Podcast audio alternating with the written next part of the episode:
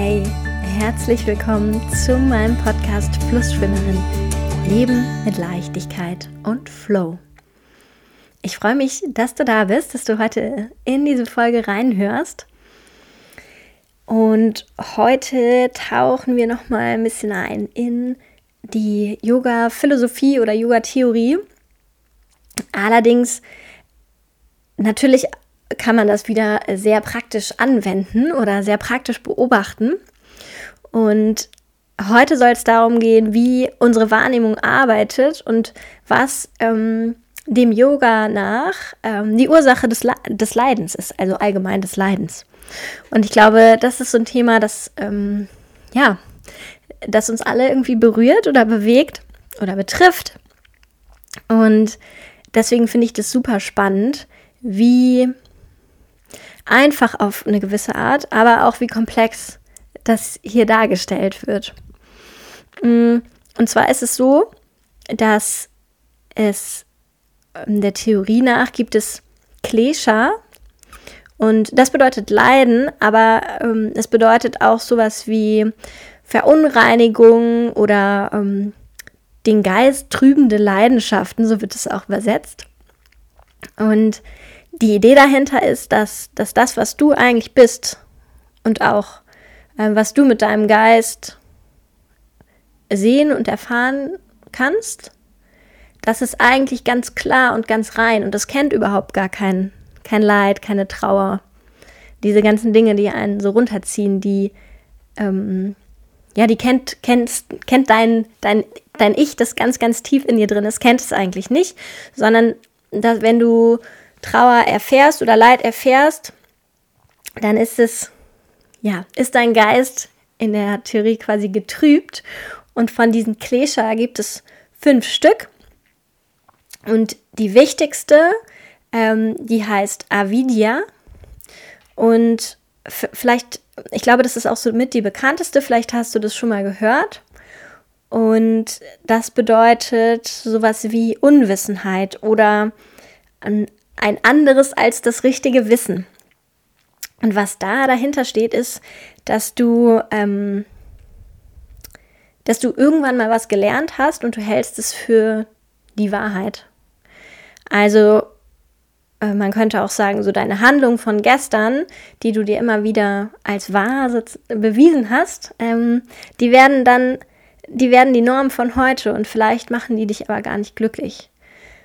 Und ähm, ja, so in der Persönlichkeitsentwicklung sind es solche Sachen wie Glaubenssätze zum Beispiel. Also, dass du, dass du dich selber eigentlich beschränkst mit ein etwas, was du für wahr hältst. Und das ist für dich aber so tief verinnerlicht, dass es wahr ist, dass du gar nicht mehr daran zweifelst oder dass du dir gar nicht mehr dass du gar nicht auf die Idee gekommen bist, darüber nachzudenken, ob das vielleicht gar nicht stimmt oder ob das vielleicht gar nicht immer stimmt, wo, der, wo dieser Gedanke herkommt, dass du, dass du dir sicher bist, dass du das weißt.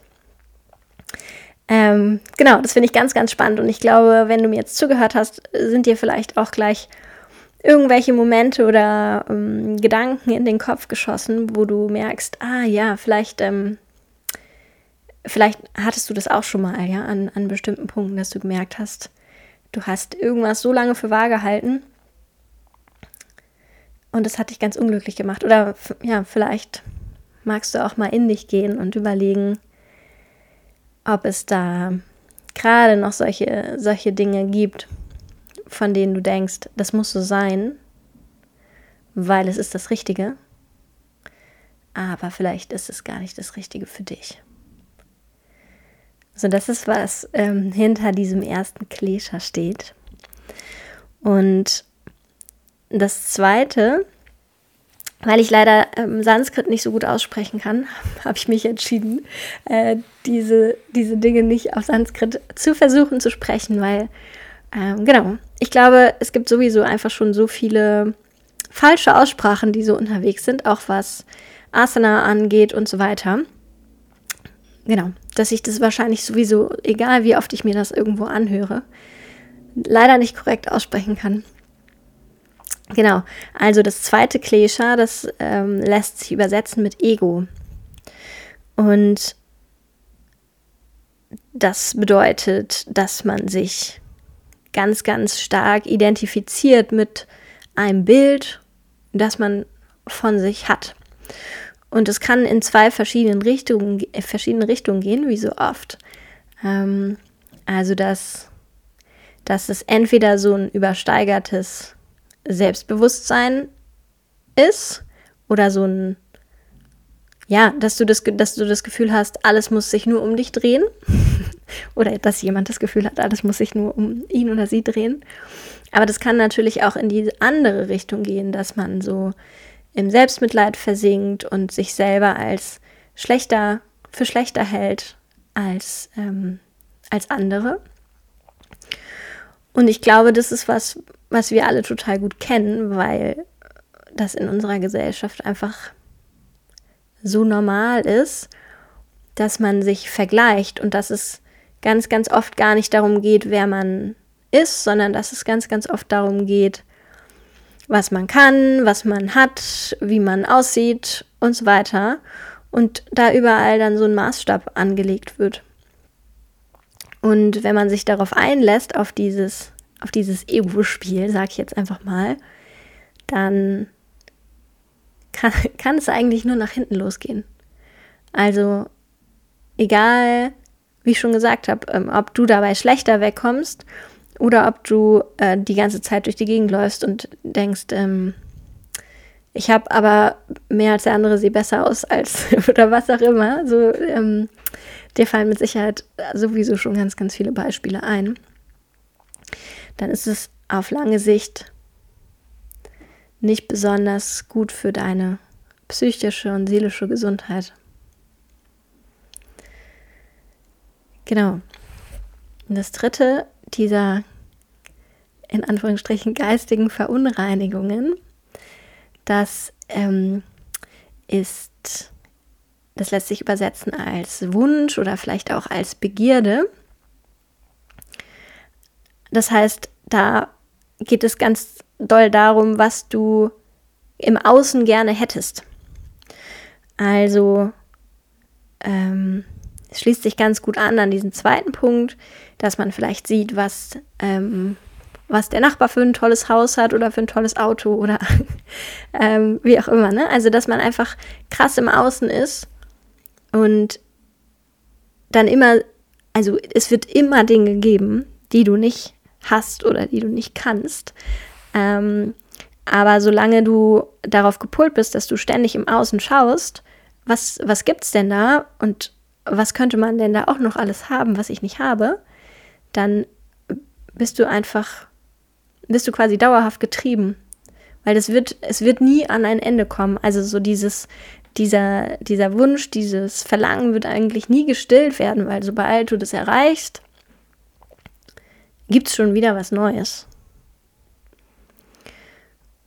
Und das ist auf jeden Fall was, was, was ich total gut kenne äh, auf, äh, jetzt nicht unbedingt auf einer materiellen Ebene, aber auf so einer Wissensebene, dass ich, dass ich ganz, ganz lange gedacht habe, ich muss, äh, ich muss immer noch mehr wissen es gibt immer noch mehr, was man kennen kann. Ähm, ja, und egal, ob das auf so einer, auf, auf welcher Ebene das ist, ob das jetzt äh, um materiellen Besitz geht oder um ähm, ja, um intellektuelle Fähigkeiten oder wie auch immer. Es es, es wird, man wird nie ans Ende gelangen. Und wenn man sich auf diesem, wenn man sich auf diesem Gedankenspiel befindet, dann ja, ist man gewissermaßen so ein Getriebener und der Geist kann nicht zur Ruhe kommen. Deswegen ist dieses, diese Begierde ähm, im Yoga die zweite Quelle, die zweite Ursache für Leid. Und die vierte schließt sich auch direkt daran an. Das ist dann nämlich das genaue Gegenteil, und zwar Abneigung oder Ablehnung. Und zwar insofern, dass man mal eine schlechte Erfahrung gemacht hat und das verallgemeinert. Also vielleicht kennst du das selber oder vielleicht kennst du Menschen in deinem Umfeld, die zum Beispiel mal die Erfahrung gemacht haben, dass sie ähm, in der Partnerschaft enttäuscht wurden, vielleicht hinter, verletzt wurden, hintergangen wurden und die dann mindestens für eine ganze Weile ähm, ja, aufgehört haben, sich auf Menschen so, so nah einzulassen, weil sie in ihrem Kopf gespeichert haben, das macht mich unglücklich. Und das ist was, wo also wahrscheinlich erstmal so ein ganz gesunder Reflex, aber wo man, wenn man merkt, dass das, dass es die Ursache eines Leidens wird, wo man einfach auch mal reingucken darf und mal stoppen darf und mal gucken kann, welches Ereignis war das denn, das mich in der Annahme bestärkt hat, dass ich Menschen nicht vertrauen kann, zum Beispiel. Und nur weil ich das einmal erlebt habe oder vielleicht sogar, wenn ich das mehrmals erlebt habe, bedeutet das nicht, dass, dass alle Menschen so sind, dass zwischenmenschliche Beziehungen oder dass Liebesbeziehungen zwangsläufig, ähm, ja, zwangsläufig darauf hinauslaufen, dass man hintergangen wird, sondern dass das auch sicher sein kann, um jetzt in diesem Beispiel zu bleiben. Und dies, die fünfte Ursache, die lässt sich übersetzen als Furcht oder als Angst. Und ähm, gerade da muss man unterscheiden, was ist begründete Angst und was ist unbegründete Angst. Und die Bedeutung, die hinter dieser Ursache des Leidens steht, ist natürlich nicht die begründete Angst, sondern die unbegründete Angst. Sowas wie Zukunftsängste, Angst vor dem Tod. Also solche Sachen, die man, über die man gerade jetzt in diesem Moment noch gar nichts wissen kann, weil sich die Zukunft eben mal weiterentwickelt und nicht, nicht so planbar und durchschaubar ist an vielen Stellen. Auch wenn man das, auch wenn man das manchmal meint. Ähm, und manchmal denkt man ja, dass man dass man weiß, wenn ich jetzt die und die Entscheidung treffe, dann passiert das und das und das. Und das ist entweder gut oder vielleicht ist es auch schlecht, vielleicht macht mir das auch Angst, was dann, was dann alles schiefgehen kann. Aber tatsächlich könnte es ja auch genauso anders sein. Also, das ist vielleicht ein gutes Beispiel, sich selbstständig machen. Es gibt ja eine ganze Menge Leute, die dafür, davor großen Respekt haben.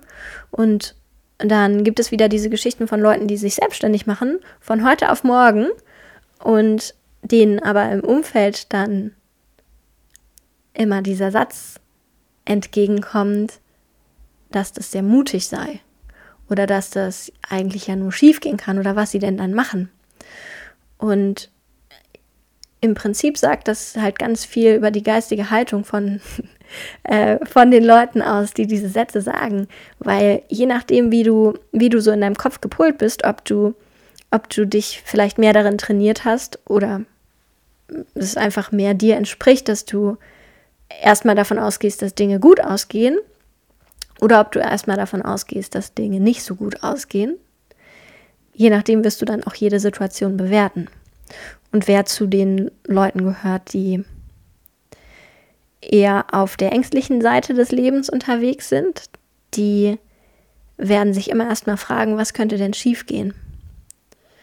Und manchmal führt es dann dazu, dass man gar nichts macht, dass man einfach überhaupt nicht losgeht. Einfach aus, aus Sorge, dass es schiefgehen könnte.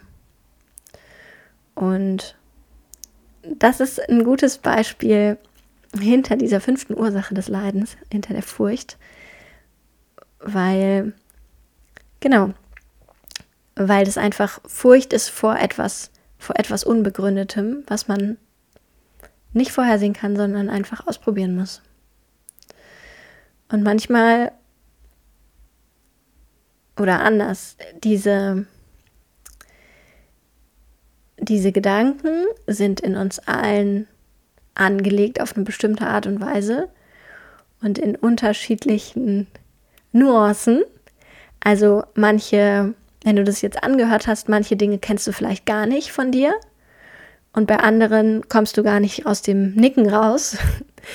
ähm, aber wir haben die alle so ein bisschen.